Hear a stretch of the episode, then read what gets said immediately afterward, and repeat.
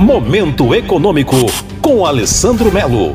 No Brasil, a principal fonte de energia elétrica é a força das nossas águas. Somos um país privilegiado, mas somos dependentes das hidrelétricas para o fornecimento de energia para as nossas casas, indústrias, comércio e lazer. Mas nos últimos anos, temos vivido, durante os meses de estiagem, uma diminuição muito grande dos níveis de água nos reservatórios de nossas hidrelétricas. Ou seja, temos uma crise hídrica que, em algumas regiões do país, além de interferir na produção de energia elétrica, ocorre inclusive racionamentos de consumo doméstico de água. A crise hídrica pressiona a inflação, pois gera aumento no preço da energia elétrica e limita o crescimento econômico, pois impede e dificulta a produção de bens e serviços. A ANEEL, Agência Nacional de Energia Elétrica, decidiu reajustar em 52% o valor que pagamos pela energia elétrica nesse momento de crise hídrica. Com isso, a cobrança adicional nas tarifas passa de R$ 6,24 centavos para R$ 9,49 centavos a cada 100 kWh consumidos. Com a medida, a agência reguladora busca forçar os brasileiros a reduzirem o consumo de energia elétrica, no momento em que o país passa pela pior crise hídrica em 91 anos.